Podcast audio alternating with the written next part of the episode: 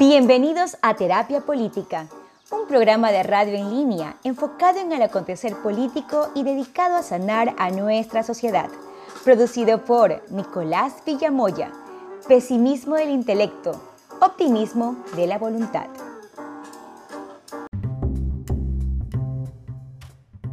Bienvenidos una vez más a Terapia Política.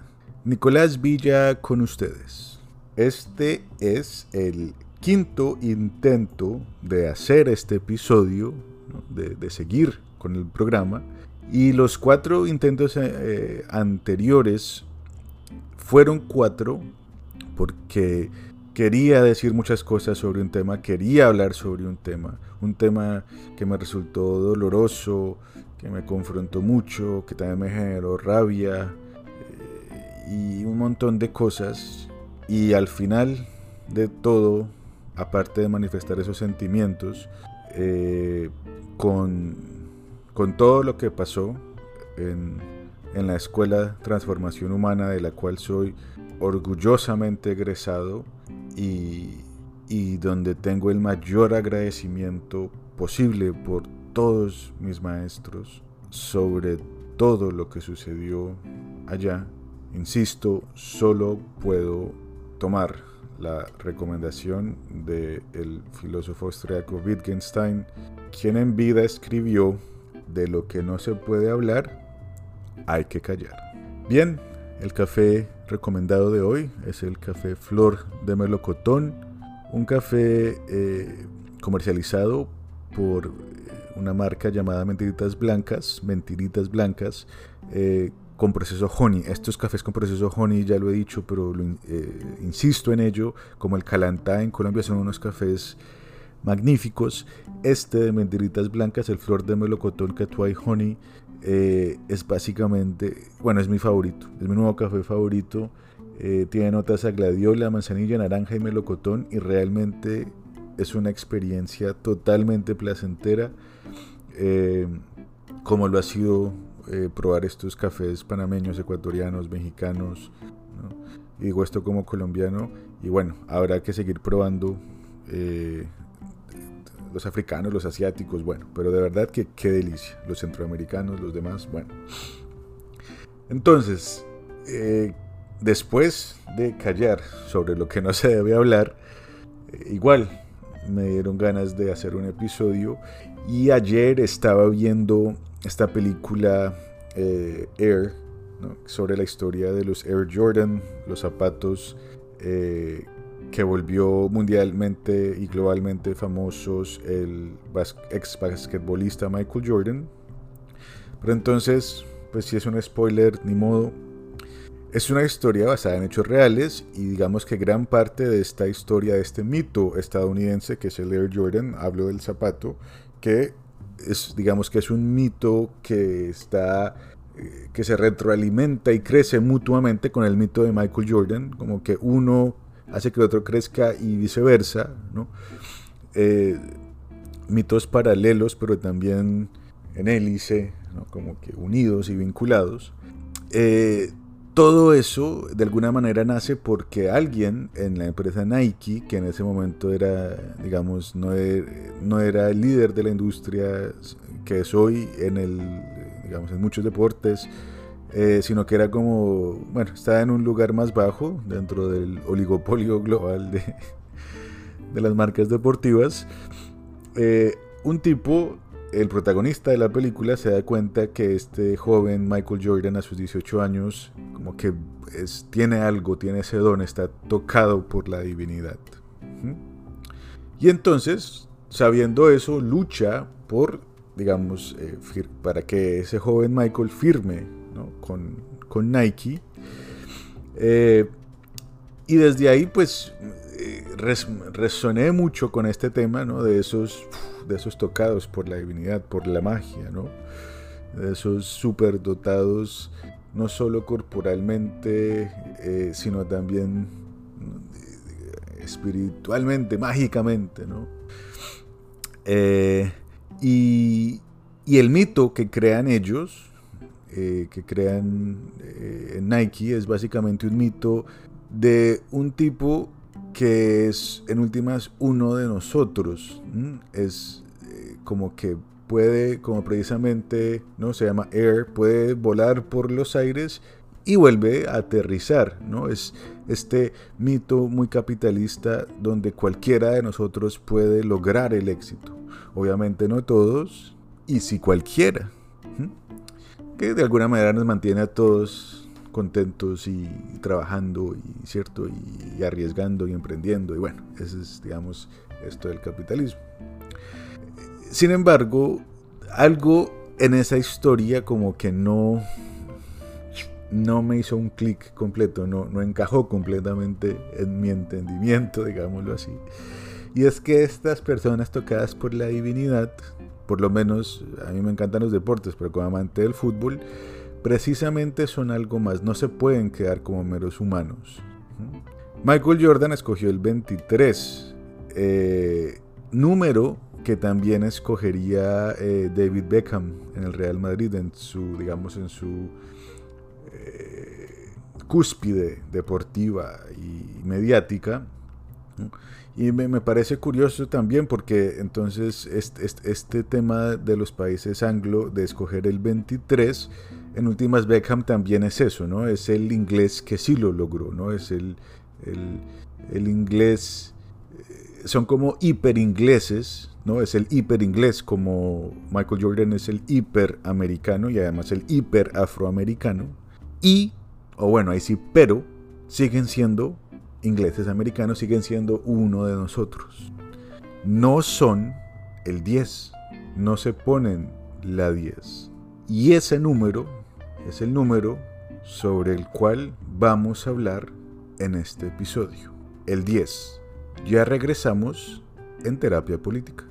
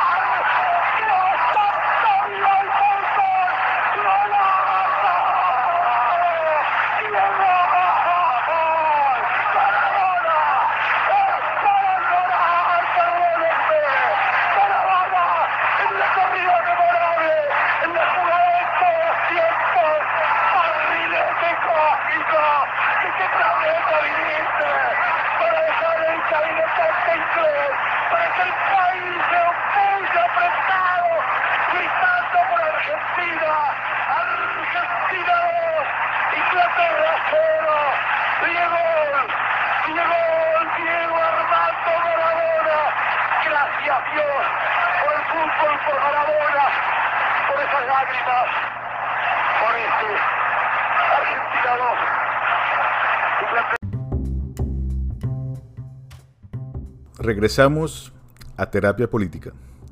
Escuchábamos este audio porque, por lo menos en español y en América Latina, cuando se habla del 10, inmediatamente nos vamos al fútbol y, ¿por qué no?, a una persona o un jugador específico según el equipo y la nacionalidad eh, a la cual pertenezcamos eh, identitariamente.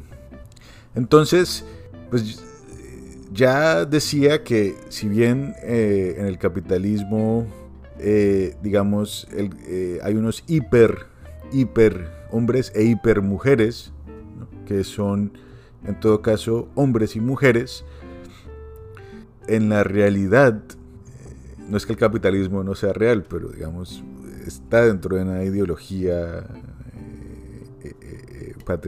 llamémosla, la llamo yo, pues bueno, hay muchos, patriarcal, ¿cierto? Eh, por eso es muy bueno reduciendo pobreza, pero pésimo erradicándola. No necesita jerarquías, todo esto, ¿cierto? Eh, y jerarquías además que generan conflicto, porque hay luchas de clases y bueno, como reacción al capitalismo hay un comunismo y bueno, en eso está todavía eh, la humanidad. Hay algunos, insisto, entre nosotros, algunos dieces, que a pesar de, ser ellos o de no ser ellos, porque no lo entendemos muy bien y lo vamos a ver, eh, son nuestros ídolos y a ellos sí les permitimos lo que sea. Eh, claro, no todos, no todos, pero en general siento que la mayoría de nosotros sí. Y, como digo, es muy difícil hablar del 10 en nuestra cultura sin eh, evocar, sin significar eh, el fútbol y bueno, a Maradona, a quien, cuyo gol eh, acabamos de escuchar y, según el país donde estemos, Aguinaga, bueno, bueno, en América cada uno de nosotros tenemos nuestro 10, Forlán, James, el pibe. Eh, entonces, me pareció curioso precisamente después, digamos, de, haber visto esa película ayer, Air, hoy amanezco con este tema, ¿no? Como que no encaja completamente. Y me pongo a investigar sobre el número 10. Entonces, lo primero, lo primero de lo que me doy cuenta es que, bueno, eso ya lo sabía, pero lo primero que analizo es que el 10 eh, pues obviamente está compuesto por el 1 y por el 0. Y si me lo permiten, eh, en, digamos, consultando mi librito de numerología que me costó, obviamente tenía que ser así, 10 dólares. Eh, el 1 es un número que tiene mucho que ver con los logros, con la actividad, con el poder, con el liderazgo con la creatividad, con la independencia, con el tomar acción, con la iniciativa, con el coraje, con la individualidad y con la originalidad. En numerología, ese es el 1, según mi librito. Y según mi librito, el 0 no aparece en la numerología. Eh, bueno, el argumento del librito es que los griegos eh, no dominaban, no conocían el cero, no, no, conocían el cero, eh, sí conocían el 10. Pitágoras tenía un concepto muy lindo del 10, y bueno, pero conocían el cero. El cero, eh, hasta donde sabemos, o hasta donde puedo investigar aquí rápido, nace en la India y en el siglo séptimo, Brahmagupta, matemático indio, eh, define el cero de una manera súper bella eh, y súper útil para el argumento de este episodio, eh, definiéndolo como un número restado de sí mismo. Me, encanta este tema de restarse de sí mismo. El cero es cualquier entidad restada de sí misma. Bueno, esto es para el viejo mundo. Eh, los mayas, y se dice a veces que los olmecas, eh, fueron los descubridores originales del cero eh, en la humanidad. los primeros en, en, utilizar, descubrir el cero realmente son los indígenas de América. Muy interesante también, pues hablando del 10, porque eh, ya vamos a ver y vamos a ir al fútbol. Me parece fenomenológico que precisamente aquellos eh, que hemos podido eh, ganar el mundial somos los americanos y bueno, en este caso los latinoamericanos y los europeos. Ya más sobre eso. Ahora bien, haciendo una lectura crítica de la historia de las matemáticas, lo cual es muy importante, no son las culturas judio-cristianas las que inventan el cero, ni siquiera las culturas europeas. Es la cultura hindú en la India y la cultura maya u olmeca, según se, considere, en eh, la América prehispánica. Las que entienden la abstracción del cero e inclusive se podría argumentar que entienden esto de la nada, de no ser nada, no la abstracción o bueno, ni siquiera entender que quizás sus culturas sentían este tema de ser nada, cuando se es nada, bueno, esto ya es mío, eh, realmente se puede vivenciar y vivir el todo. Simplemente se puede ser. Ser nada, últimamente simplemente ser. Bueno, digamos, manifestación mía y bien. Pero, como les digo, comenzó a llamarme la atención este 1 y este 0. Eh, porque pues ambos siento yo, tanto el 1 como el 0, tienen cosas pues de, estos 10 del fútbol, ¿cierto? De estos 10 del fútbol. Eh, y para ello, eh, ¿no? Está este liderazgo, este logro, esta creatividad y a la vez este no ser nada, este disolverse en la nada, en restarse de uno mismo, este tipo de cosas, ¿no?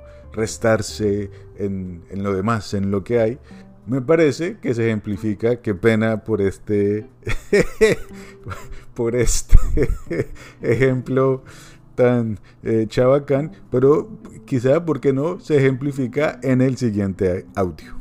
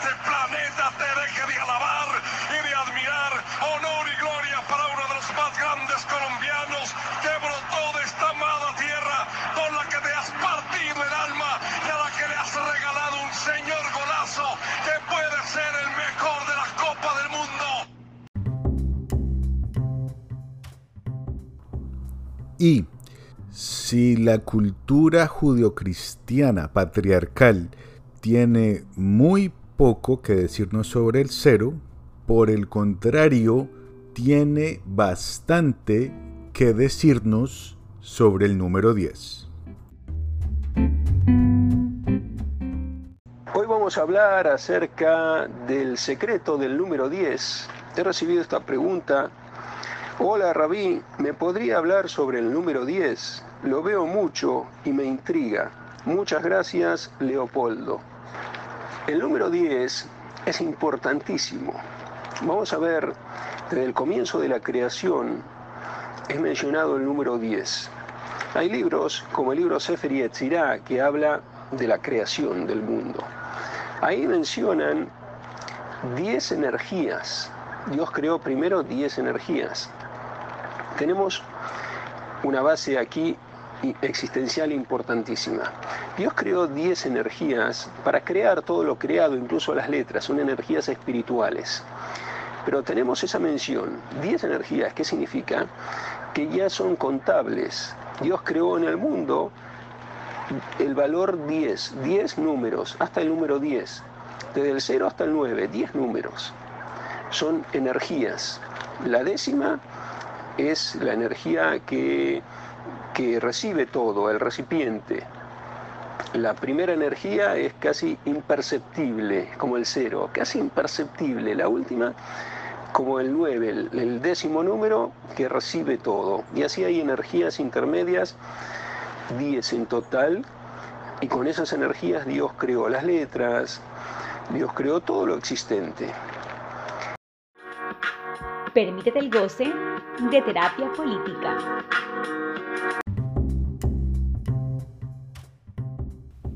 Regresamos de nuestra pausa en terapia política.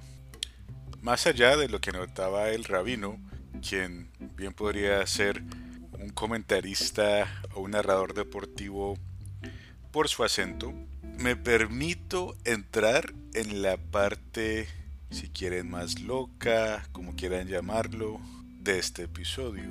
Porque más allá de estas categorías que he analizado, existe, digamos, antes de que eh, la iglesia maradoniana le rezara al 10, Maradona, obviamente, o que el mundo eh, estuviese a los pies del 10 Messi, eh, existió el 10 original, Pelé, y cabe preguntarse por qué Pelé terminó siendo el 10.